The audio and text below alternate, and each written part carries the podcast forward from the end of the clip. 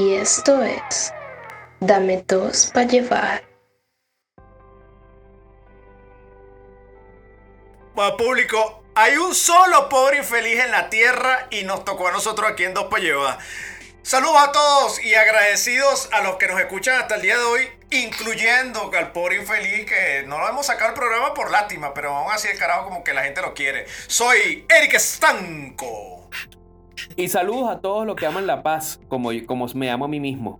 Soy Eduardo Palomo. Sensual.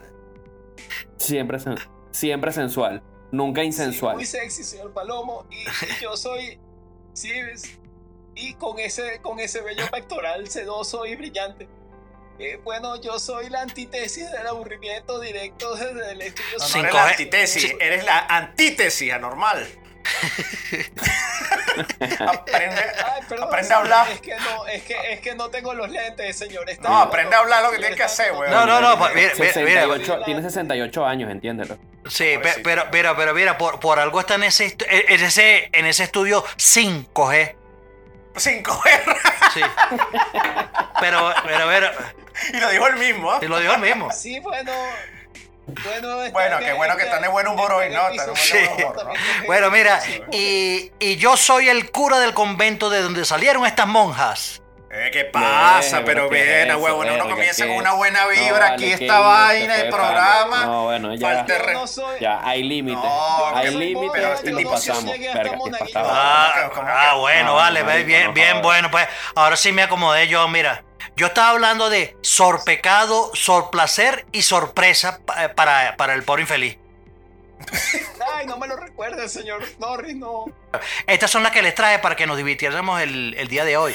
Pero ustedes se sintieron todos aludidos, se pusieron así, todos así, ay, qué vaina, tal. Eh, así Sí, que no hay. una ofensa, ¿vale? Bueno, no, bueno, pero no, ahora, ahora por, por ponerse, por ponerse así de mariquito, o sea, no hay fiesta por show.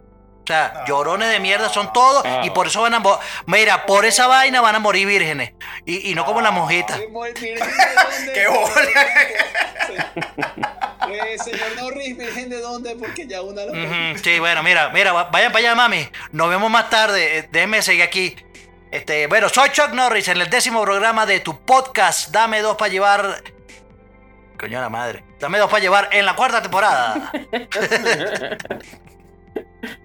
No hay uno en que no te peles. Este, ah, va- vamos bien, vamos No, bien. no, marico, el otro no me peleé. El otro no me peleé. ¿Y por qué la mía se llamaba sorpresa? Bueno, eso lo tenía que averiguar y seguramente cuando fuese demasiado tarde. Uy. Y con eso comenzamos. Ah, ah, Y con eso. ¿Qué igual que la sorpresa del otro día que no era sorpresa, sino que era sorpresa? No, no, esto será una gran sorpresa. Está Garantizada, garantizada. Ah, Sí. Más grande todavía que Sí. aquella. Ay, no sé. El pobre infeliz tiene tanto tiempo, tanto tiempo sin tener relaciones que el carajo cuando vaya a eyacular, el carajo va a ser como si estuviese botando una piedra renal, güey. Sí, ya me pasó antes. El bicho se va, le va a bajar la tensión, el carajo, ¡ah! Pero coño, está botando un cálculo renal. No, marico, está eyaculando ya, weón. Está, está ya la vaina piche. Sí, Pe- sí, señor, están con la última. Fermentado, la vaina. Mira, una inyección de adrenalina. Tiene que tener al lado para inyectarse en la pierna porque se va y se va, se fue. Se va, weón, el carajo se va en un cálculo. Mira. Señor Estanco, Perdón, la perdón. última vez Ah. que tuvo una sequía fueron 10 años y salió una piedra de medio. No, me imagino, weón. La noticia No. What the 2. Mira, bueno, aquí va, aquí va la noticia What the 2. Ajá, esto, esto mira, esto parece una, una noticia que le hubiese pasado al pobre infeliz tranquilamente. Pero bueno, esto, esto va así. Esto, esto pasó en un sex shop en Las Vegas. Ok. Un hombre, un hombre entró con un pasamontañas a una tienda, a una sex shop, y sin pensarlo dos veces, cogió un miembro fálico gigantesco, valorado en 1.200 dólares, y salió con él, eh, eh, eh, o sea, con, con el, con el pene gigantesco así en hombros. Y lo pagó. Y lo, no, se lo robó, se robó. Señor, señor Norris, quiere decir que sacó un machetote en hombros de la tienda. Sí, más, más o menos. Esa- 1200 1.200 dólares, Es dólares. rolo, rolo de ¿Y machete. por qué ese aparato costaba Eh. tan caro? ¿Acaso era el Super Penetrator 5000? ¿Y Mira. cómo sabes tanto detalle? Ese era el precio de catálogo, no me pregunten cómo. No, nada. Ese creo que es réplica de Palomo. Sí, la vaina es que el carajo quedó, mira, quedó eh, eh, filmado por las cámaras y coño, el bicho ya, ya lo agarraron después. El cara, mira, la vaina, pe- Pero mira, antes o después eh, que lo estrenó. bueno, no sé, no sé. Aquí no dice eso, pero mira, el, el, el pene tenía una altura de 3 pies y pesaba 40 libras. Ah, pero está, 40 libras. está, dentro, está dentro de los estándares. Está dentro de esta- De estándares de Bueno, Eric, Eric, no sé- sé tú, Señor- pero yo te cuento algo. señor. Eric, ¿tú has, esta- tú has estado en una orgía de cinco mujeres y uno solo. Eh, sí. ¿Sí has estado? Bueno. Yo era la segunda mujer. El que, lo hace, el que hace estas cosas como yo semanalmente tiene que tener ciertas herramientas adicionales. y además siempre es recomendable en ese tipo de orgías, siempre que haya una prostituta, porque siempre es bueno un profesional en todo caso. Para momentos, Sí. para Oh, momentos de actos oh, carácter. No, ya va, ya va. Ya va, ya va. Eh, Ya va, señor, ya va. Señor, Es- señor Palomo, pero porque usted dice un profesional, Oh, una profesional. Oh. ¿qué clase de orgía Ay, se mete usted? ay, verga. Sí, eso, eso estuvo, eso ¿Qué estuvo muy feo. orgía se mete Esto es muy feo, pero sí hay, hay en el manual, en el manual de, en el manual sexual, este, de Master y Johnson, eh, siempre, después de cada dos mujeres tiene que haber, bueno, una profesional, dice Master y Johnson. Aquí Palomo es progresista, dijo un profesional, pero bueno. Unes, pues, siempre, unes. Sí, cada dos tiene que haber un es profesional porque, coño, este, amerita, ¿sabe? Porque después la gente no sabe qué hacer. No, tranca. porque es como los maratones. tienen que, es un entrenamiento. Entonces, ¿en qué momento hidratarse? ¿En qué momento aumentar la jornada? Aumentar la.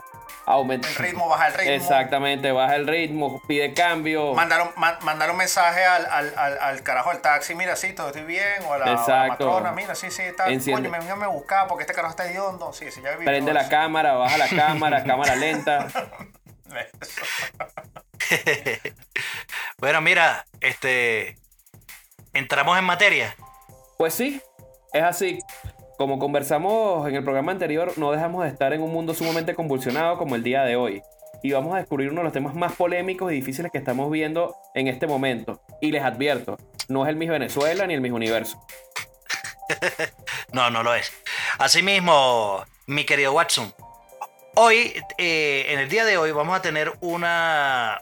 eh, tuvimos una petición interna acá cuando hicimos la, la reunión semanal, semanal de, discusión de los temas para, para el programa. Este, el señor Eric Estanco eh, pidió la palabra muy respetuosamente y dijo este, en estas palabras literales: Usted no sabe nada de esta mierda, déjenme que voy a hablar yo. Entonces.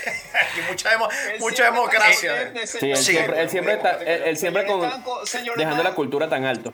Con sus Usted- con sus Sí, sí, exacto. sabias exacto. palabras. Usted siempre tan solemne, de verdad lo admiro. Sí, sí, entonces pocas palabras, bueno, este, eh, él, él pidió eh, ser uno de los panelistas de, de la, de la discusión de, sobre este tema que vamos, que vamos a hablar. Y bueno, este, nosotros gratamente cumplimos su petición. Claro, el carajo no- nos amenazó con, con unos sicarios afuera y, y vaina. Y, No, y a nos mí- dijo que- mascota. Y a mí me, me- me Sí. amenazó con bombardearme Y se- desde Israel, lanzó unos misiles y todo. Sí, y- sí, no, no, A mí me puso C4 en mi caja. coño. Entonces imagínate tú. Entonces, bueno, esto, Y me, ame- y me amenazó que me iba a quitar mi, mi Poco Station 3 que me acaba de... vergación. Ah, coño, hay que hacer un unboxing Pero bueno. eso. El poco este.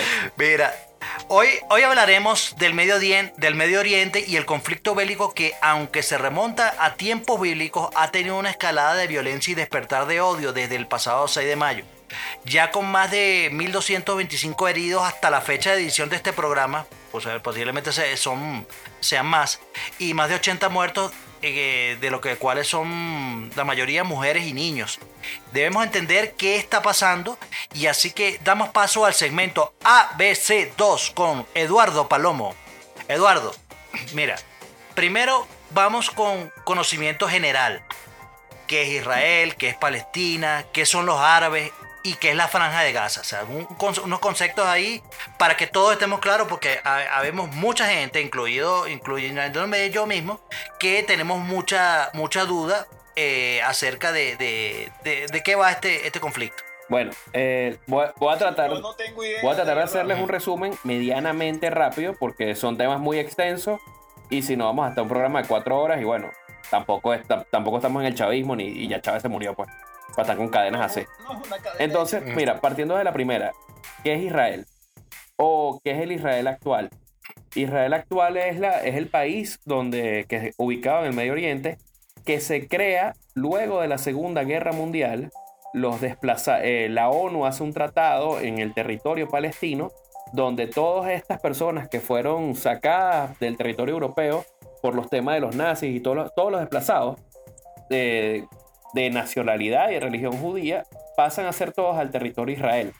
¿Y qué es lo que se hace? Se hace una negociación con los palestinos, que eran los que estaban en ese momento en esas tierras, que son la- en su mayoría árabes.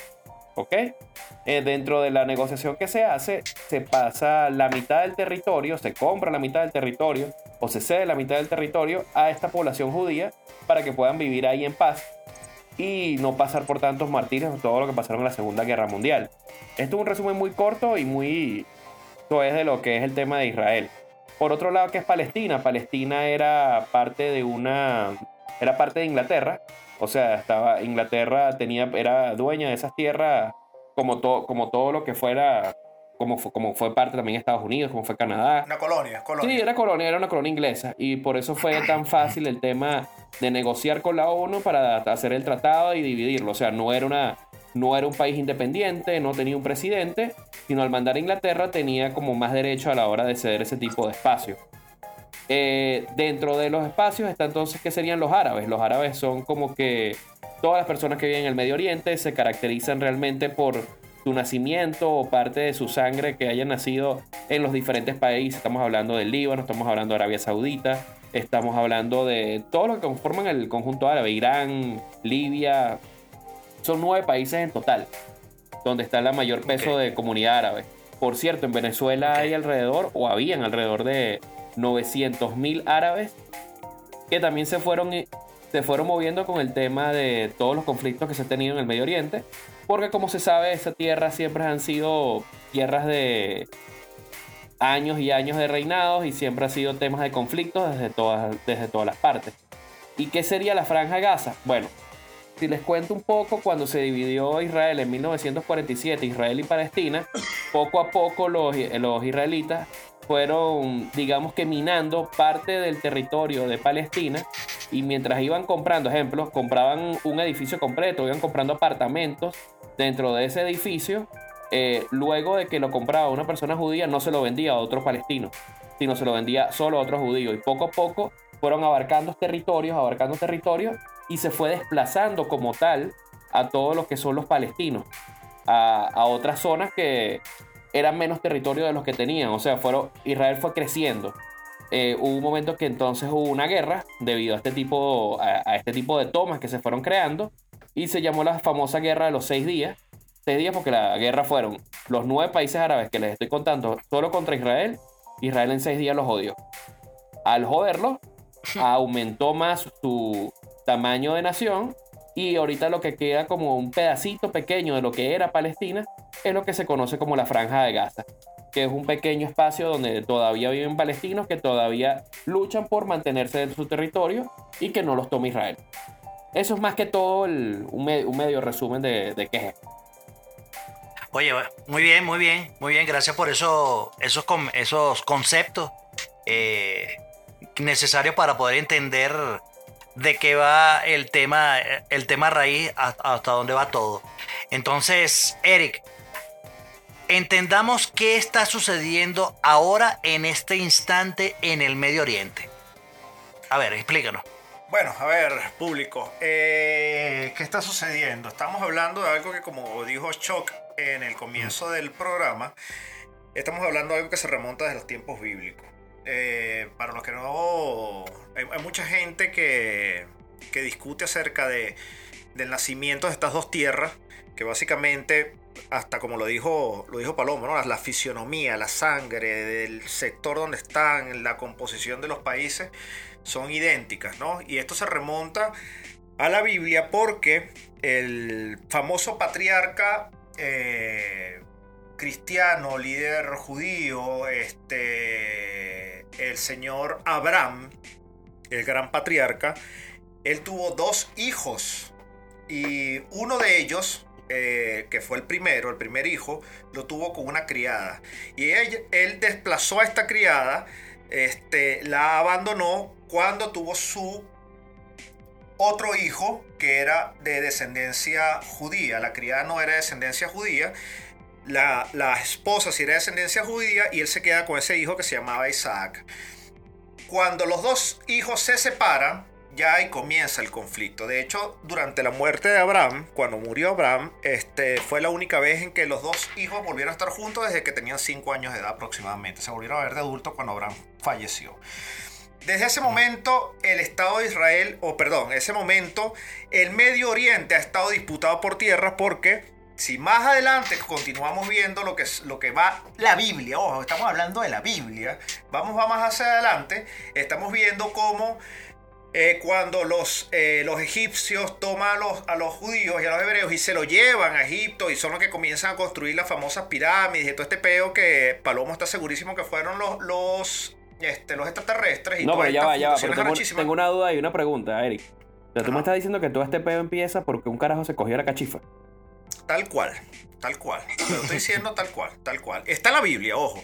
Para los que creen que la Biblia es un libro, tú sabes, como que la vas a leer y te va a salir los espíritus, los ángeles y vaina y va a dar una iluminación. No, la Biblia es una vaina este, que relata la humanidad del hombre tal cual como es, ¿no? Algo así como que, Entonces yo estoy leyendo el libro que no es. no, seguramente tú no vas a hacer siempre las cosas como no son, como ver Invencible desde el capítulo 3.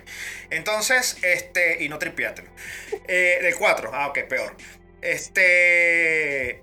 El libro, en la Biblia salen cosas como que, Dani, como que eh, el rey David se cogió a una tipa y mandó a matar al marido después y salió el rey Salomón después de esa vaina. O sea, la humanidad puesta en pleno. Para aquellos que son críticos de la Biblia, yo, soy, yo no soy, yo soy antidetractor de la gente que, que habla de la Biblia. Entonces sí, en efecto, este, Abraham se cogió la cachifa y bueno, ya, ya ahí comienza el peo.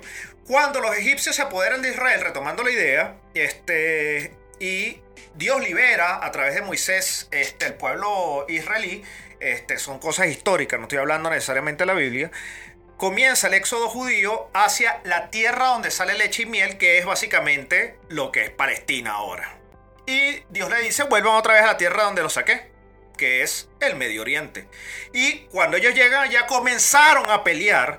Y una de las peleas más emblemáticas, y con esto termino la idea, una de las peleas más emblemáticas, porque habían dos pueblos, estaba el pueblo de Israel, estaban estos descendientes de Isaac, de Abraham y Vaina, que eran los que estaban, estaban cautivos, eran esclavos en Egipto, y ellos vuelven otra vez a Palestina. Y estaban los, que, los árabes que ya vivían ahí en, en Palestina, que los llamaban filisteos. Y no sé si esa palabra les suena muy conocida porque se utiliza mucho este, en, en todos los lenguajes. Ah, esto es un filisteo, un filisteo de gobierno, un filisteo tal cosa, un filisteo del país, un filisteo tal cosa. Bueno, los filisteos eran gente que no necesariamente adoraba el mismo Dios de, de Abraham, se parecía bastante, el Génesis era igual para ellos, muchas cosas, que es el famoso libro que todos conocemos como el Corán. Que se parece en el. Pentateuco, en los primeros cinco libros, se parece muchísimo a la Biblia cristiana. Y ellos vivían en esa tierra y llegaron los israelitas a decir, ¡Epa! Esta tierra era nuestra, ¿dónde está la vaina? ¡Epa! ¡Expropiese! Y entonces los judíos dijeron, me lo mamas. Ustedes llevan 400 años por allá en Egipto mamándose un huevo. Este, ese es peo suyo. Esta tierra ya es nuestra. Y dijeron, no, aquí para acá nos mandó Dios porque nosotros vinimos de aquí. Bueno, no hoy comenzó el peo. Y el peo más, y con esto cierro, el peo más grande que tuvo, ustedes lo conocen bastante bien desde su escuela bíblica cuando estaba en primero y segundo grado. Una vaina que era un filisteo arrechísimo que medía como 4 metros y andaba echándole, echándole, hinchándole las pelotas a la gente, llamado Goliat el rey, uno un rey de los filisteos, y se enfrenta con un carajito de 16 años judío, que el bicho era más arrecho que todo el mundo, y agarró una onda con una piedra, le metió una pedraón, y era un judío este, peleando por esa tierra. Es la famosa pelea de David y Goliat. Digo, Judíos contra palestinos. El Antiguo Testamento, el Torah y el Corán son la misma vaina, ¿no? No, hasta los primeros cinco libros del Pentateuco. Los Pentateucos son los primeros cinco libros escritos por Moisés, que comprenden el Génesis, Números, Levíticos y Deuteronomio. Bueno, entonces es lo mismo. Qué casualidad, ¿no? Solo se los dejo ahí. Sí, básicamente, pero es que tenemos que volver otra vez que esto es prehistoria. Antes eso no estaba escrito, eso lo escribió Moisés muchísimos años después. Y básicamente sí, creían en lo mismo, como este, las creencias se fueron este, desplazando hacia, este, a mezclarse con otras culturas. Entre esas está la leyenda de Lilith, que sería bueno hacer un programa de Lilith. Este, este, eh, historias mesopotámicas, este, leyendas griegas. Y en efecto, Palomo lo acaba de decir, este, sí, los libros se parecen bastante. Porque, por supuesto, fueron escritos por el mismo hombre bajo los mismos principios, porque todos vivieron la misma historia. pues. Y conocieron a los mismos extraterrestres. Tal cual. Entonces, ¿qué está pasando ahora? ¿Qué, qué- lo- Yo, yo creo que fueron otros, señor. qué es lo que sucede? Lo que sucede ahora es que lo que está pasando ahora es que simplemente la arrechera ha llegado a este punto y les voy a explicar más o menos qué sería esta arrechera para ponerlo en contexto. Imagínense que nosotros vivamos en Venezuela, cosa que no hacemos porque ya ustedes como que le agarró rechera la vaina. Pero imagínate que estás en el estado venezolano y todos vivimos en Caracas, ¿no? Y están los caraqueños que son más mamagüeos que el coño. Llámese Palomo, llámese Eric Estanco. y están Ah, sí, así con el mamagüevismo. Ah. Yo también soy de Caracas, señor. Pero tú no cuentas. No, tú eres de Entonces, Guarena, tú eres de Guarena. Tú eres de Guarena, sí, y, y te lo tienes de caraqueño. Entonces imagínate que está Caracas y de repente, y de repente dicen, ¿sabes qué? Este, toda la parte del oeste de Caracas, o sea, de todo lo que es la parte del paraíso en Caracas, toda la parte del oeste de Caracas o el paraíso para allá, la, La Vega, los mangos, este, ¿cómo se llama? Todo por allá. Ahora ahí van a vivir unos haitianos. Y tú dices, what the fuck? O what the dos, diríamos en este programa. Sí, así fue. En Palestina estaba viviendo, este, los palestinos, estaban los árabes viviendo, como dice eh, Palomo, eran nueve países. Y Pero dijeron, señores, este aquí... contexto. Así, mira, unos niños jugando en un parque, paseando la pelota, jugando béisbol, riéndose, jugando papagayo, los otros sembrando, y de repente tiran así en paracaídas, empiezan a caer bichos. Tal cual, tal cual. Y dicen, esta tierra es nuestra. Entonces, ¿cómo te sentirías tú si tú estás en tu tierra, en tu casa, y te dicen, ahora vamos a compartir tu casa, tu tierra, tu espacio con otros carajos a los cuales le ha tenido arrechera desde que la historia es historia? Porque te están diciendo que eres un bastardo y eres hijo de la cachifa. Exactamente. Entonces, ¿cómo te sentirías? Esa es la situación. Entonces, actualmente en la franja de Gaza, este, hay un, un partido gobierno llamado el Hamas. Y el Hamas, desde antes de constituirse como partido de gobierno y ser considerado como un grupo de extre- extremista y terrorista, ellos habían jurado el exterminio del Estado de Israel. Y el día de hoy, a propósito de todas las revueltas que han ocurrido, como dijo Chuck Norris desde el 6 de mayo, a propósito de han comenzado a bombardear a Israel porque quieren sacar a Israel del territorio palestino. La vaina es que no tienen real. Ajá, pero, pero y, y, y ahí tú ves. Ah, no, y por ¿Quién cierto, ya va, financia ya va, eso? y hay un punto importante. Lanzaron, no sé, yo voy a decir un número exagerado, o tal vez ya, ya pasaron ese número. 450 misiles contra Israel. Habrá caído uno en un autobús. Y cuidado, y lo dejaron pasar para hacer noticias. Porque el muro, que la, la vaina, el domo que tienen ellos arrechísimo de defensa no pasa más nada. Y llegó el Líbano y lanzó tres misiles. Sí, O sea, terrible. sí, no, no, no, no, equi- no ese, es como, ese es como el camorrero, el camorrero de que, eh, mamá huevo, yo también te lanzo uno.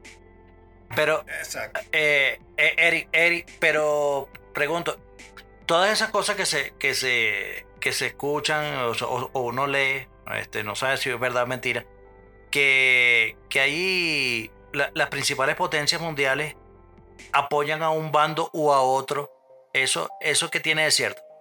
A ver, este, lo que sucede con lo que sucede con esto es lo siguiente, a ver, cuando se constituye la ONU, voy un poquito más adelante que para atrás. Cuando se constituye la ONU en 1945, envían a una persona llamada este, llamada Annie Greenberg, que es una periodista y escribe un libro que se llama Israel, el nacimiento de un Estado. Esta persona estuvo paseando por Palestina, cerca del Mar Muerto, y descubrió un aposento, un, un, un posentadero, disculpen, de tres casas este, donde estaban cosechando tomates en un clima semidesértico, donde caen este, 14 mililitros de agua al año. O sea, prácticamente no llueve nunca. Y el río Jordán, este, que he tenido la oportunidad de verlo con mis propios ojos, tiene un metro y medio de ancho y no pasa por ahí. Y la gente dijo, si aquí puede vivir unas personas, este, tres personas sembrando tomates y papas, aquí puede haber una nación. Entonces, eh, cuando eh, la ONU se constituye, una de las premisas era buscarle un lugar o un terreno para vivir a los israelitas. Y sí, la ONU está constituida o los que tienen mayor voto y mayor presencia y mayor poder son los ingleses, son los americanos, son los franceses. Como dijo Palomo en su intervención en el ABC2, eh, como dice él, eh, el Estado de de, Palestina, o bueno, Palestina antes de constituirse como Estado, estaba ocupado por los ingleses. Y una de las condiciones de los ingleses para ceder ese territorio, es decir, ya que este territorio es nuestro y nosotros lo estamos ocupando, vamos a dividirlo. Un espacio para buscar a todos los israelitas y ubicarlos donde se quieran que estén para que tengan un lugar donde llegar y los palestinos les voy a dejar otro espacio para que ustedes vivan su vida normal y nos vamos de aquí. Entonces sí, es verdad, Choc, lo que, lo que tú preguntas. Sí, los principales países, las principales potencias han fomentado que un pueblo desplazado, sacado de sus tierras, y esto quiero que lo entiendan como venezolanos, o sea, como que alguien después de mil o dos mil años, después de dos mil años, vaya y diga, voy a recoger a todos los venezolanos, pero en vez de haber sido 5 millones los que nos fuimos venezolanos por los chavistas de Venezuela, hayamos sido 15 millones, 18 millones, y así y hayamos sido tribulados y maltratados y siendo tratados como muchos venezolanos han sido tratados, con mucha xenofobia, con mucho maltrato, con mucha vergüenza, con mucha humillación en todas partes del mundo, y dicen, vamos a recoger a todos esos venezolanos y vamos a ubicarlos en un sitio. Resulta que el sitio donde nos recogen a todos los venezolanos y nos, colocan es en Caracas. Pero Venezuela está cargada de chavistas que no pueden llamarse venezolanos cuando los carajos han arruinado y destruido el país. Entonces, por supuesto, estarán los carajos que nos fuimos de Venezuela porque nos estaban jodiendo o nos sentimos escoñetados. Nos fuimos para otros países donde nos escoñetaron y después de dos mil años de escoñetamiento nos meten en Caracas a los coñazos y nosotros vamos a celebrar porque estamos de vuelta otra vez a la tierra donde nos vio nacer, donde fue, bueno, nuestros ancestros nacieron, vivieron ahí cerca de Maiquetía, yendo para la playa, para Playa Pantalet y toda vaina, y disfrutar de las maravillas de Venezuela, pero resulta que todo alrededor nos tiene rechera. Eric, tengo una consulta. Entonces, habla, está muy bonito toda la parte del cuento, es verdad, pero me parece también algo objetivo que hay que decir que justamente la tierra prometida o el pedazo de tierra que le dieron a, los israelitas y todo eso es justamente una tierra que se llama Jerusalén, que realmente es como la cuna de las tres religiones más importantes del mundo, eh, que tiene un peso bastante importante eh, desde milenios, creo yo, desde que se creó la humanidad, entonces también como que le dieron la joya, la corona. Tampoco fue que los dejaron montados en la montaña del Tíbet más fría, pues crean la nación ahí. Eh, es un punto también importante porque no es que tampoco le dieron, ah, vamos a darle lo peor que eh, tiene Palestina. Entonces ahí también hay un detalle importante. Bueno, a ver, este, cuando tú estás en un clima semidesértico, vuelvo repito, ya estás prácticamente en el desierto, este, yo no, no puedo creer que haya lugares más, más o menos peores, ¿verdad? Que la cosa es bastante terrible. Este, pero cuando hablas de Jerusalén, el caso particular de Jerusalén es que, como tú mismo lo dijiste, es un centro de culto de las religiones más importantes del mundo de toda la historia. Y aún así, Jerusalén ha sido dividido y no estoy tomando partido con ninguno de los de, de, que si es barrio armenio es el que debería tener control, de que si son los árabes. Jerusalén ha sido lugar de disputas desde las cruzadas y más allá, o sea, desde que, desde que se convirtió la mujer de Alejandro Magno este, al cristianismo, ha sido guerra tras guerra tras guerra. De hecho, si ves el muro occidental, que conocemos nosotros como el muro de los lamentos, pero para los judíos es el muro occidental, tiene piedras desde que se fundó hasta piedras este, colocadas eh, hace cinco años. porque el muro, el muro lo han tumbado N cantidad de veces. Entonces, a ver, no se trata de que le dieron la joya de la corona. No, se trata de que el lugar más de, fomento religioso más grande de la, sociedad occidental y medio oriental está dividida en tres partes y las tres partes juegan un papel importante. ¿Qué es lo que sucede? Lo que sucede es que en lo que sí te puedo apoyar con la pregunta este, es que sí, quien tiene el control militar y policial de Jerusalén es Israel. Ah, bueno, Eso ¿qué- sí. ¿Qué es eso? Exacto. Porque, pero ojo, ojo, ojo. Hay algo que tomar en cuenta. Cuando han visto una noticia, y por favor reenvíenmela si alguien la ha visto, cuando han visto una, una noticia donde este, el templo de, de, eh, de Mohammed, que está en Al-Quedat, que es una de las. de- fue el principal que entró en conflicto en esta última e- época, desde el 6 de mayo para acá, cuando ha sido atacada, este, arremetida, este, ha habido allanamientos de parte de la policía israelita. Nunca, nunca, o sea, nunca. Israel sí tiene control. Y ojo, no solamente, Palomo, quiero que, que- que- que sepas algo, no solamente la policía de Israel vela por la seguridad de Jerusalén, de la ciudad antigua, sino de todo Israel y además de la vía principal de Jordania, Cisjordania, el Líbano, toda esa carretera la, la- llevan entre la policía israelita y la OTAN. Y definitivamente muertos por la OTAN o muertos por la policía israelita, que no sea por razones policiales, de crímenes donde usa el arma letal, este, ha habido. No, no hay noticias de eso. O sea, cada quien se le respeta su libertad de culto. Eh, vuelvo y repito. Tanto como los palestinos tampoco han ido con bombas en los últimos tres años, porque hace cinco años sí lo hicieron. Salen del templo después de rezarle a Mohammed, de rezarle a la Meca, y lanzar una bomba este, a, la mezquita, perdón, al templo judío que está al lado de la ciudad, de la, de la muralla de, de la muralla de los lamentos, el muro occidental. Eso no ocurre, no ocurre. Tampoco ocurre en la, en la, en la eh, ¿cómo se llama? Donde, donde pusieron el cuerpo de Jesucristo, tampoco ha habido ataques terroristas. Entonces lo que quiere decir es que dentro de la ciudad antigua, los tres, las tres religiones conviven, el cristianismo, el, el judaísmo y el islam, conviven este, sin ninguna alteración mayor, sino ellos saben, ellos han aprendido bien, a tener su dinámica. Pero, como lo dices tú, no es un equilibrio equitativo. O sea, Pero ¿qué, qué prefiere? Co- Pero define eh, equitativo, porque estamos hablando de cuánto es el terreno que tiene eh, Israel para 18 millones de judíos que hay. Este, censados, cuánto es con respecto a todo lo que es el Medio Oriente, Siria, Egipto, este, y los demás países que también, Turquía, que también no, son no, de, no, de ahí ahí sí- islámica. y- ahí sí no es, no es el tema. Lo que pasa es que cuando ves cómo poco a poco se fuera abordando temas de Palestina, se fue aumentando el territorio porque no había espacio.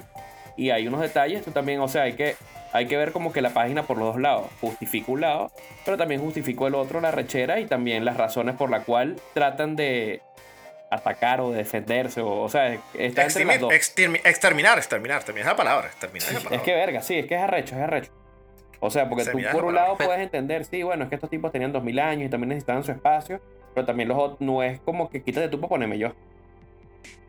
No, y no debió Claro. tampoco, tampoco, ojo, vuelvo y repito, este fue algo consensado. De hecho, cuando hubo la votación, y esto es un fact muy importante que quiero, que quiero dejar en el Mm. programa, cuando hubo la votación para el Estado de Israel en ese sector eh, eh, que estaba ocupado por los ingleses, cuando hubo la votación, los representantes islámicos no votaron. No dijeron ni sí ni no, simplemente se retiraron.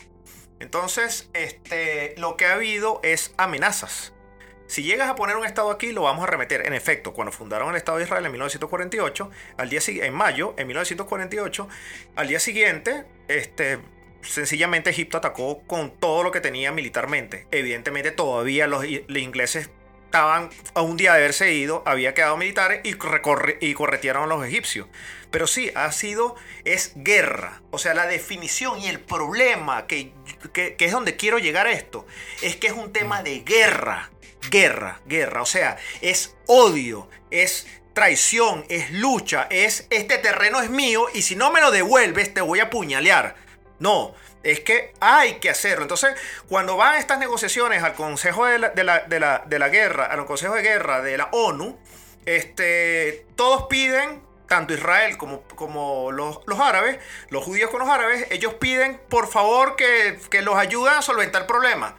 Papi, pero ¿por qué ustedes no solucionan el problema? Porque el problema tiene que solucionarse a punta de guerra. Y ese es el problema. El problema es que, es que, no hay una discusión diplomática. Bueno, pero ahí voy, a, ahí voy a meter la mano también. ¿Por qué le piden ayuda a ellos? Porque ellos fueron los que lo iniciaron. Es el mismo tema con Corea del Norte, con Corea del Sur. ¿Por qué se separó? Porque es mitad de un lado, mitad del otro. Porque también la ONU se metió ahí. Mi pregunta ahora es, solo van 70 años, vamos a ponerlo así como a número redondo, de que están esos países creados. Si sigue ese peo así como está ahorita, ¿cuánto cree que duren? O sea, eso, va, o sea, ¿va a durar 2000 años ese país como tal? Yo lo veo difícil. O sea, lo veo difícil en ambos casos. También te hablo de Corea del Norte, Corea del Sur. No de que va a ganar una facción, pero de que va a permanecer igual la misma tensión por 2000 años. ¿Sí me entiendes? En algún momento la cuerda se corta. Yo, yo es, es, así, es así, es así. Pero yo, yo tengo una pregunta. Problema, señor, señor, señor Palomo, pero el problema con esos grandes conflictos es que no solo los países en conflicto pagan los platos rotos, también los demás. Imagínense una guerra nuclear. Sí, claro, por supuesto. Mm. Pero, y, yo, y, yo, tengo, yo, tengo una, una, pregu una pregunta allí. ¿Quién, Ay, ¿quién financia? Eh, eh, a eso, a eso iba. Sí. ¿Quién, ¿Quién financia? ¿Quién financia a quién? O sea, por ejemplo, Israel, ¿de dónde saca, de dónde saca toda esa plata para, para mantener ese, ese domo de hierro? Y, y Palestina, ¿de dónde coño saca plata para pa seguir echando, echando misiles hacia este lado? Mira, excelente, excelente observación. A ver, este, excelente observación. Siempre se ha hablado de, de, de, de la curruña, de la, la, de la, conchupancia de Estados Unidos con Israel, de Inglaterra con Israel, de Francia con Israel y cualquier vaina con Israel, extraterrestre con Israel. Este, uh -huh. Al mismo tiempo, uh -huh, se, uh -huh. al mismo tiempo estamos hablando de, que Palestina está financiada, directamente está financiada y realmente está financiada, está demostrado que está financiado, no como los chismes que corren de Israel. No, ojo, no estoy diciendo que sea verdad o mentira, simplemente que no hay nada probable. Este, pero en cambio, en cuanto a Palestina, sí hay un financiamiento directo de parte de países muy potentes en cuanto a economía, como lo es Arabia Saudita. Entonces son países que sí, definitivamente se mantienen, a pesar de que tienen su desarrollo económico, porque Israel entre las, es una de las principales potencias exportadoras del mundo en cuanto a armamento, en cuanto a ciencia, en cuanto a tecnología agropecuaria. Ojo, Estamos hablando de un país donde no llueve y el río Jordán mide un metro de ancho. Este es el ter su tercera exportación es la tecnología agropecuaria. Saben cómo sembrar y a cosechar y toda vaina. Es arrecho cuando tienes ganas de hacer las vainas. Pero, y después pero también tengo una duda ahí, algo que no sé si lo leí, no puedo confirmarlo. Pero creo que también Israel tiene capacidad de misiles nucleares, hasta donde tengo entendido. Entonces, sí no estoy Estás de en lo correcto. Y si los hay, este, los con hay. que Israel, un país de 70 años, tenga ese nivel de destrucción en comparación a otros países. Porque Israel no Vamos. participó en la Segunda Guerra Mundial. O sea, si vamos a ese punto. Sí, va, y, va, y, vamos a, y vamos a lo que a lo, al programa anterior, que hablábamos precisamente sobre las bombas nucleares. Como dijo Chuck Norris en su análisis, demostrar quién tiene el huevo más grande. O sea, a decir, yo también tengo cómo defenderme si te pones payaso.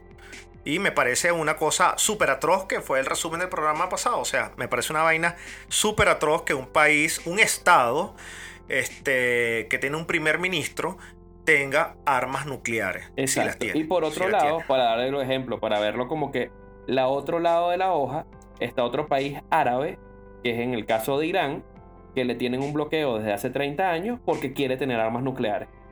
Si el vecino de mi casa tiene una arma nuclear, yo también esperaría tener por lo menos lo mismo para equiparar fuerza. Porque si no, está desbordando las cosas. Es mi opinión. Es así. Es mi opinión. No, no, no. Pero eh, no es que, no, totalmente. no es que está bien ni que apruebe tampoco lo, lo que el gobierno de Irán o las atrocidades como tal. Pero, o sea, si, si es bueno para el pavo, es bueno para la pava. Es así. Definitivamente, definitivamente vemos cómo hay una inclinación de la balanza. Este, entre comillas, ojo, no significa que, por ejemplo, te voy a dar algún ejemplo que para mí me parece súper, súper banal, que es que si hay tanto buen relacionamiento, como dicen, entre los americanos, este, los norteamericanos y los, eh, el país Israel, ¿por qué los israelitas tienen que pedir visa para ir a Estados Unidos? Tú Ahí dices, está. coño, como que la vaina no es tal, ¿no? Y después dices, bueno, los árabes, no, no me gustaría sentarme al lado de un pakistaní en un avión, este, en un vuelo del Charles de Gaulle al, al aeropuerto de Boston, como lo hice yo, y volar cagado porque las películas te han dicho que esos carajos se pueden volar en esa vaina y pueden de- romper la huevonada y sales muerto como un pendejo tú. Entonces, coño, la cosa no es no es así. Me parece que es terrible también la imagen que han vendido de las personas del Medio Oriente, excepto Adam Sandler cuando hizo la película Sohan, que es la única forma no, de bueno, y Mia verlo. Gracias. Y Mia Khalifa, por supuesto. Am- Amén a Mia Khalifa, que puede ser, como dijo Barney Stinson, la solución, este, la solución de la guerra del Medio Oriente. Poner, un, poner un- unos batitubos en, en la franja de Gaza. Y se acabó ese peo, weón. O sea, el sexo se salva todo. Claro, el, se- el sexo acaba con. eh, eh, solventa todos los problemas que pueda haber. Y asimismo, el, el Estado palestino, como puede tener, este, o los, los árabes en general, como pueden tener demasiado billete de comprarse un Ferrari de oro puro, también los carajos este, tienen su, su cola de vaina porque tienen unos estados que están súper terribles. Pobre infeliz, tienes la mano levantada. No, no, no, eh, espera, no, no, última pregunta, última pregunta, última pregunta es, ah, basado, basado en eso, eh, para, bueno, esta pregunta es para los dos, tanto para Palomo como para, para Eric. Eh, ¿Es cierto o, o, o qué ta- o qué, cuál es su opinión acerca de, de lo que se habla a- a- actualmente de que Trump cuando fue presidente, logró mantener una, un estado de paz en el Medio Oriente y apenas Biden con cuatro meses en, en- en el poder ya, ya explotó el peo. Bueno, yo le, ¿Qué- doy- yo le doy la es- razón. qué- qué- Ajá, pero ¿cuál es la diferencia? La diferencia es que en cuatro años, primero la Trump le dio un fuerte apoyo en el tema de Israel. También hubo conversaciones con el tema de Corea del Norte y no se lanzó ninguna bomba. Ahorita Biden lo que hizo fue enfocarse en el tema de dar un poco de dinero a toda la gente en Estados Unidos, olvidarse de los temas de política exterior, hace que los mercados caigan, la gente se empieza a preocupar por otra cosa y se alteran, se alteran las emociones y bueno, empiezan a pasar otra vez los enfrentamientos. Porque no hay un mediador dentro de dos personas que están que tienen un roce. Esa Antes respuesta había no puede estar más impecable. un jugador pesado del lado de Israel y la balanza estaba totalmente desequilibrada y por eso entonces había una neutra paz o una paz obligada. Cuando el otro se empieza a enfocar en que en Estados Unidos, fíjese que subió el precio del eh, subió el precio de la gasolina, hay escasez por otro lado, entonces vamos a Pero- repartir pero plata eso- por la tema. O sea, hay un poco Pero de lo de la gasolina es otra cosa. Lo de la gasolina en Estados Unidos es, es por otra cosa. Bueno, se- no tú, tú estás tanto- completamente seguro de eso. Coño, nada más. eh, El hackeo fue el que, el que jodió esa Qué vaina. casualidad. O sea, que me estamos diciendo que fue alguien que agarró y le dio la computadora y le dio resetear y ya. No hay gasolina. Exacto. Coño, Al- o sea, al- sí, al bueno, servidor de Cisco. cuento, ese cuento está bastante inocente. No sé cómo, no sé cómo hacían entonces en los 60 sin computadoras en Estados Unidos. De verdad, todavía no me cuadra mucho ese cuento. Pero en fin. Sí, no, no, está súper raro, pero bueno. ajá. Exacto, entonces pasan eso, hay un poco de deudas por otro lado, no estás perdiendo el foco. Entonces, bueno, los que todavía tienen una rencilla, lanzar una piedrita por la espalda en el momento más adecuado, es ahorita. El otro está hablando de, vamos a sacar las tropas de Afganistán, porque bueno, porque sí. Entonces, bueno, ah, estos, están- estos se están resguardando, entonces nosotros estamos avanzando. Esa es mi opinión. En cuatro meses, Mm, el señor está muy viejito, ¿vale? Impecable, impecable, Señor, impecable no, Paloma. señor Estanco, ¿puedo decir algo? Porque ¿Qué no te tomo- toma, mira, toma, No, mira, sí, por algo. infeliz, toma un poquito de cocuy, mejor. Ah, ah, sí, gracias, gracias, señor, señor Palomo. ¿Y Gracias. qué le va a causar eso tomar? Él, él no, él no bebe, él es abstemio. Sí. Bueno, eh, bueno, ahora ya, ya que tengo la voz más clara, Verga, puedo decir. Verga. puedo decir, mierda, eso es lo que toma de él. Para cantar como ¡Eh, huevo, ¿no? no, no sé, aquí, aquí Palomo me dio esto, no sé. Verga, pero no sabía que Verga, Pa- vaina. Pavarotti, weón, Pavarotti, de carajo, no sé, yo, yo me siento normal. Pero bueno, lo que no me quisiera lamentar yo es que con el hecho de pensar que después de la Primera Guerra Mundial, en vez de redefinir el Medio Oriente, los hombres y mujeres que lideraron un, cambio en estas tierras no sea un cambio que lleve a la identidad, a la pertenencia, sino al odio y, a un siglo de sangre que horroriza al mundo entero. Y, mucho del descontento que tengamos del caso se traduce en apatía o comentarios ridículos de liberales que son súper inteligentes, o al menos ellos creen eso al decir, "No, ambos lados han hecho cosas malas, sin análisis sistémico, sin conocimiento previo. Siendo lo peor de esta clase de gentecita diminuta, los liberales están orgullosos de ser así. Eh, cuando ni siquiera entienden que la diferencia de un conflicto bélico y un homicidio son tan hipersensibles y faltos de mecanismos resolutivos que realmente se, se, se disocian de la realidad. Coño, Ya se, ya se le acabó el power. Señor Palomo tiene Toma, toma, toma un poquito más, toma otro guamazo. Sí, pero ya no vas a hablar más porque, porque, Gracias. porque tú... Mira, gracias, mi- Palomo, gracias. mira, Me voy- mira, gracias, Palomo, me voy a mi caja, me voy a Eh, mi caja. mira, mira, Eric, te- te- eh, eh, por tu por tu intervención te, te mereces hacer eh, el cierre. Ok, bueno, da- daré el 2 para llevar de esta semana. Gracias, señor Chuck Norris. Nunca, nunca has cedido ese micrófono. Todo te lo agarras por ti solo. Goloso. Ay, mira, mira, mira, mira. Goloso. Ey, ey, ey, pero, pero este, este, este, micro- yo también quiero este. Tenía una semana esperando para decir eso. sí. agarra, ¿no? Agarra, aprovecha que lo soltó. Agárralo quien, quien pueda. Ay, ahí voy, ahí voy, ahí voy. Quítate, quítate. Bueno, no, señores, hablando en serio, ya retomando el tema para cerrar, eh, le voy a dar 2 para llevar. Se los voy a poner aquí en una bolsa este, desechable que por un lado tiene la bandera de Palestina, por un lado tiene la bandera de Israel, la blanca con azul con la estrella de David. Eh, porque realmente las personas más peligrosas del mundo no son la pequeña minoría que instiga actos malvados, sino los que hacen los actos por ellos mismos. Por ejemplo, cuando los británicos invaden la India, muchos indios aceptan trabajar para los británicos para matar a los indios que se resisten a la ocupación. Entonces, en otras palabras, muchos indios fueron contratados para matar a otros indios en nombre del enemigo por un cheque de pago o por un pago, por un payment, por cualquier cosa que le den. Hoy en día tenemos mercenarios en África. Muchísimos mercenarios en África. Por cierto, les recomiendo la película de Leonardo DiCaprio, Diaman- Diamante de Sangre, para que ponga un poco de contexto a ese tema. Ejércitos corporativos del mundo occidental y hombres desempleados en todo el Medio Oriente que matan a su propia gente y a personas de otras naciones por un cheque, por una mensualidad, por un dinero que se les dé. O Actuar sin conciencia. Tal cual, tal cual. Venezolanos matando venezolanos. Actuar sin conciencia, pero por un sueldo, convierta a cualquiera en un animal peligroso. A- Ojo con eso. El diablo sería impotente si no pudiera traer a la gente para que hiciera su trabajo. El diablo no hace el trabajo por sí mismo. Tiene que contratar, tiene que subcontratar, tiene que hacer el outsourcing de los mercenarios. Así que mientras el dinero continúe seduciendo a los hambrientos, los desesperados, los quebrantados, los codiciosos y los necesitados, siempre, siempre, señores, y es con esto lo que voy a concluir con el tema del Medio Oriente, es que siempre que el dinero, los intereses, el individualismo reine, siempre habrá guerra entre hermanos. Gracias, Choc. Eso es lo que tenía que Vale. decir. Ch- Excelente, excelente, excelente. Dos para llevar. Felicidades, Sí, se lo dejo para llevar. Mr. Eric.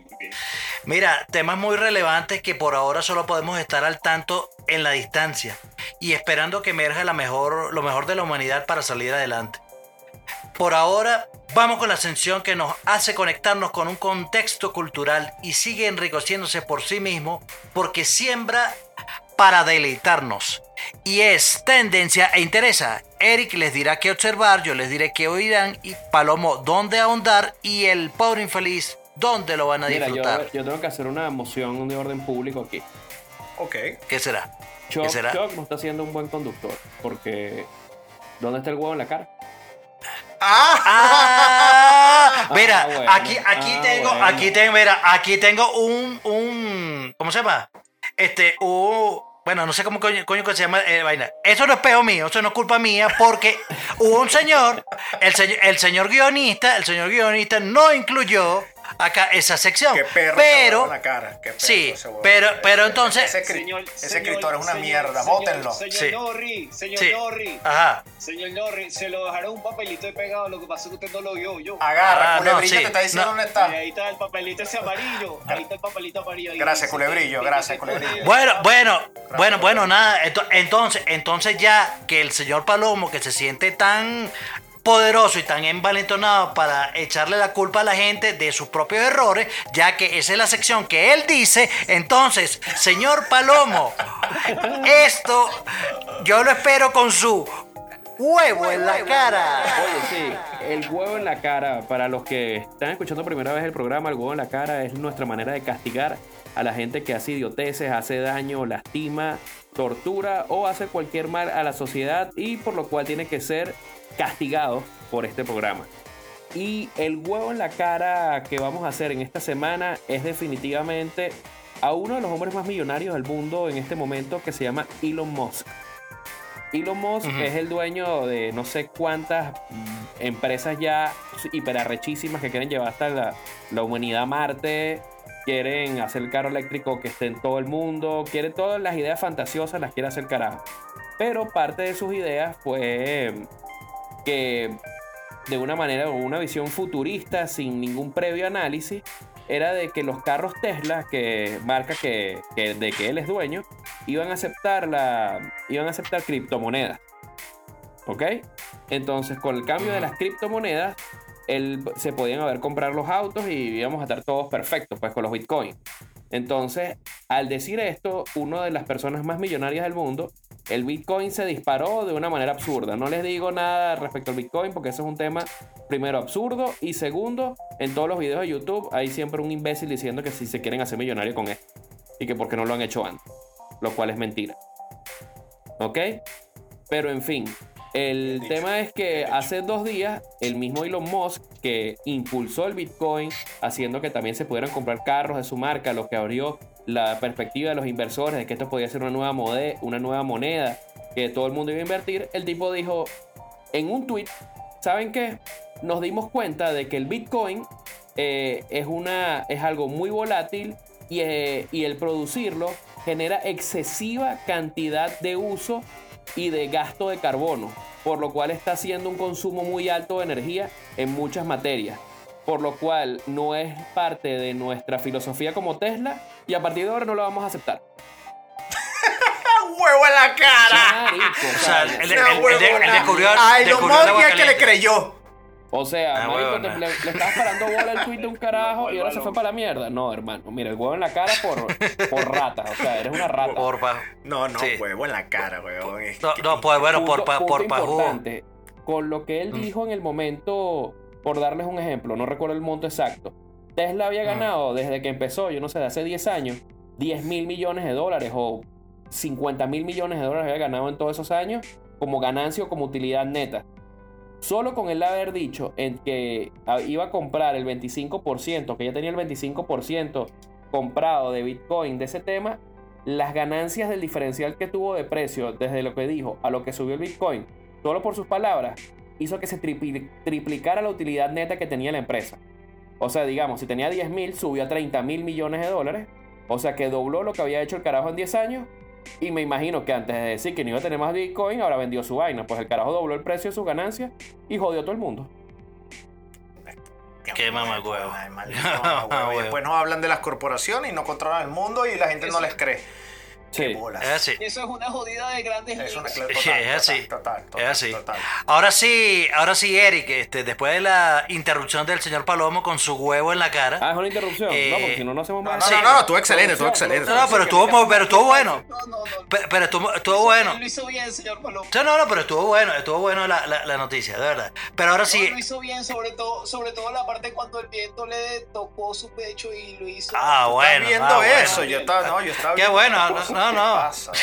Vale, no, Vale, vale, Eric, Eric, no importa, Eric, Bueno, señores, ten, ten- para ver, ten- sí para ver, Ah, esta semana les voy a les voy a poner algo para que disfruten un poco del contexto este, de lo que estamos conversando, les traigo dos películas evidentemente que tienen que ver con, este, con esta situación del Medio Oriente, un poco para que se sensibilicen, porque mucho de lo que, de lo que discutimos aquí, eh, como dijo el pobre infeliz, este, la gente, los progres de actualmente, o la gente que se cree los liberales de ahora, bueno, es que, como dijo, el pobre infeliz fue muy, muy, muy, muy preciso con lo que dijo.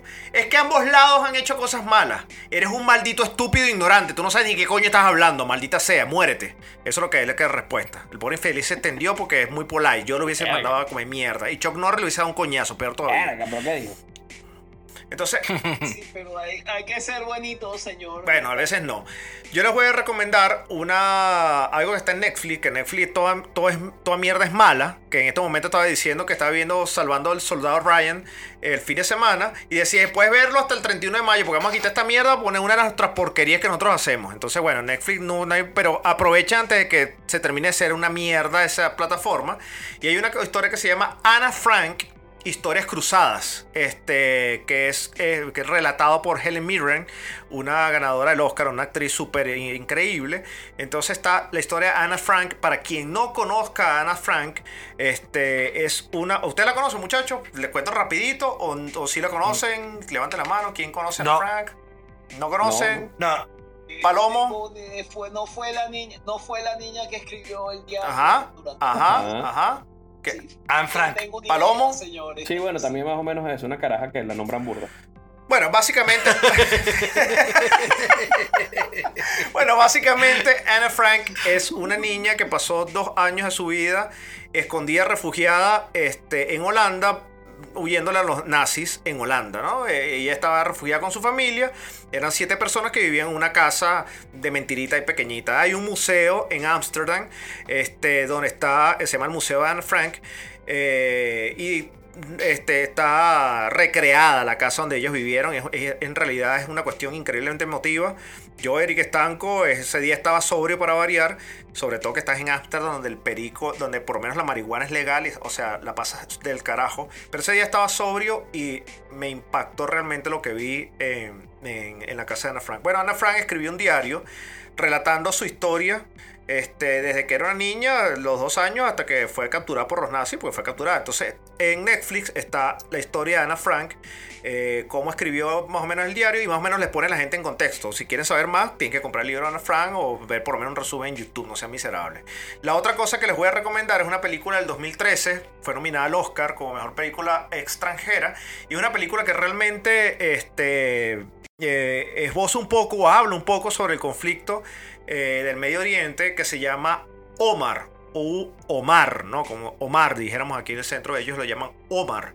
Eh, es una película que trata, es un Romeo y Julieta, donde, bueno, se imaginarán, ¿no? Él es palestino, ella judía, y bueno, todo este peor armado, pero hablan de una manera verlo de otra manera, el conflicto entre la, o la diferencia que hay entre, entre dos grupos, dos etnias que son, que vienen del mismo padre que es Abraham. Entonces les dejo Omar de Hani Abub Assad, que ha tenido dos nominaciones al Oscar ya, y esta película fue nominada al Oscar Mejor, y les traigo Anna Frank, Historia Cruzada. Shock, ¿qué escuchamos esta semana? Vale, mira, eh, esta semana puede, pueden escuchar, no es que, no es que es una recomendación porque, bueno, porque eh, actualmente estamos en, conflictos bélicos, pero tienen, tienen una cierta temática allí de, de, la, de la realidad que, que estamos viviendo. De, la primera es una canción del último disco de los Foo Fighters que se llama Waiting on a Word. Eh, está, está bastante buena. El disco, el disco es bueno, pero para mí no es mi, favorito, pero esta canción está, está buena, está buena, Waiting on a Word. el, video, el video está también eh, bien chévere, lo pueden ver en YouTube. Y la otra, la otra recomendación que les doy es de una banda que se llama False, que tiene una canción llamada Spanish Sahara. Eh, bastante, bastante buena, esta es una canción más chill, no es una canción tan rockera como la de Foo Fighters, pero eh, está, está igual de buena. Entonces, fue Spanish Sahara de Falls y Waiting on a War de Foo Fighters. Palomo. Sí, bueno, yo les recomiendo, para, les voy a dejar el link en nuestras redes, para que vean un extraño caso, sobre todo con el tema del virus que estamos viviendo ahorita, de una curación de un linfoma de Hodgkin. Linfoma de Hodgkin, para que no lo sepan, es una persona que tiene cáncer en la sangre. ¿Ok? Entonces, es, siempre ese tipo de cáncer es uno de los más agresivos y es uno de los más difíciles de curar. Y resulta que esta persona se infectó con el, se infectó de COVID y llegó a un estado medianamente grave, o sea, no, no falleció. Eh, sobrevivió a todo el tema del COVID. Y luego de tres meses, cuando, porque además de que tenía COVID, tenía cáncer, cuando fue a hacerse los exámenes, porque ya estaba en etapa 4, eh, resulta que no tenía ningún tipo de cáncer. O sea, el virus que le dio en ese momento activó tan agresivamente toda la, todo el sistema de defensa del cuerpo que hizo que además de destruir el COVID también destruyera el cáncer que tenía. Entonces, esto es uno de los casos súper interesantes porque están viendo si de alguna manera el COVID puede ayudar o puede hacer, puede, puede conseguir una cierta cura del cáncer. Es un tema también muy específico, ya que el linfoma de Hopkins es un tema de sangre, es un tema vascular, y el COVID se ha demostrado que es un tema vascular. Entonces puede ser que por ahí, al encontrar también las defensas del cuerpo situadas en el mismo lugar donde se produce, la, se produce el tema del virus, puede que se haya defendido. Pues, pero está súper interesante. Wow, sí, no, no, increíble, increíble, Bueno, increíble. bueno, bueno. increíble. Eh, señor, señor, señor, eh, señor Palomo, yo quiero hacer una recomendación. ¿Será Dale, dale, rápido. Bueno, eh, señor Palomo, yo quiero recomendar un concierto que encontré en VHS del señor Elvis Presley que hizo en febrero de 1973. Fue uno de los primeros conciertos que hizo, eh, se promocionó como vía el primer concierto retransmitido vía satélite desde Hawái. El álbum contiene todas las interpretaciones en directo del especial televisivo pero omite las cinco anteriores grabadas después del concierto que fueron incluidas en la emisión original posteriormente publicadas en el, en el álbum Mahalo from Elvis. El álbum también omite la breve introducción de Presley anunciando que el concierto es a beneficio de Lee Cancer Fund. Verga. Oye, Ok, Bueno. qué bueno. Ahí, ahí, todavía, Bueno. ahí todavía teníamos a un Elvis flaco, un señor. Hay que verlo, hay que ver así sándwiches de banana con, Tal. Sí, sí, Bueno, ahí señores. se ve hasta sensual. Ah, bueno, pues, pero te ves sensual a todo el mundo. Bueno, señores, este fue el programa del día de la fecha. No soy, so- tengo el corazón muy grande, señor. estanco. No me vuelvas a interrumpir por oye, yo, yo, yo, yo- creo, yo, creo que lo, yo creo que lo que tiene grande es otra vaina. Sí. Ahí ver. Bueno, señores, este fue el programa del día de la fecha, Grande Dante. Y me voy citando a Ernest Hemingway. Mira, voy a hacer esto. Voy a citar a Ernest Hemingway featuring Eric Stanco. Este va a ser mi nuevo performance, mi nuevo arco de personaje. Un huevo, ¿no? Ernest. Hemingway featuring Eric Stanco. Y dice así. Bueno, eso no es No. Yo no quería darte un beso de despedida. Ese era el problema. Quería darte un beso negro. Ahí está la diferencia. Señores, soy Eric Stanco. Yo no quería darte, un- yo no quería darte un beso. Epi, epi. Ah, ya, perdón. Chao, chao, soy el porrito aquí, me voy, chao, me voy a mi caja. eh, Bueno. Me voy chuguamazo en el. Yo desde aquí también voy. Voy a dejar, voy a dejar de. Ya, Epi, cállate. Voy a. to- voy- Yo también voy a empezar a echarme un, pequi- un poquito de- del trago que le di al Epi. A ver, coño, aquí los pelos del pecho, vamos a ver qué pasa. Después le diré los resultados. Probablemente queden más frondosos, Por grandes y bellos. por, por favor. Y bueno, los quiero mucho y revisen por favor las redes. Escríbanos por ahí, dennos cariño. Y nada, no sé, Cho, ¿qué carajo vas a hacer? Di tú. Coño, este, decirlo bien.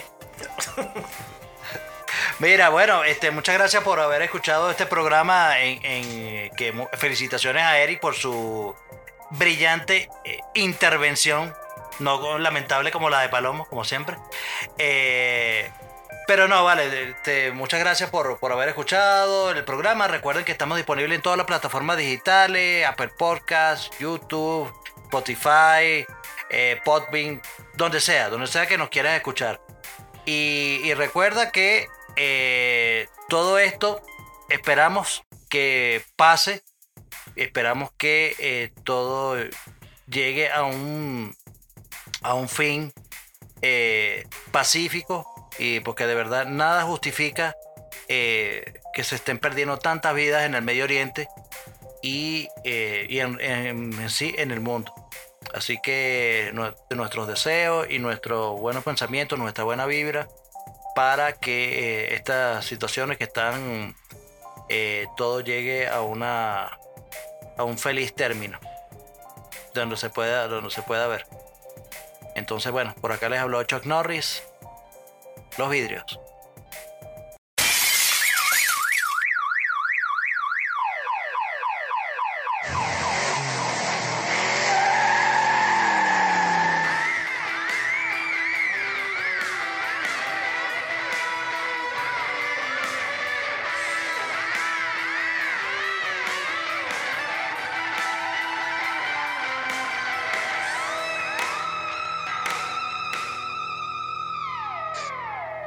Esto fue Dame dos para llevar.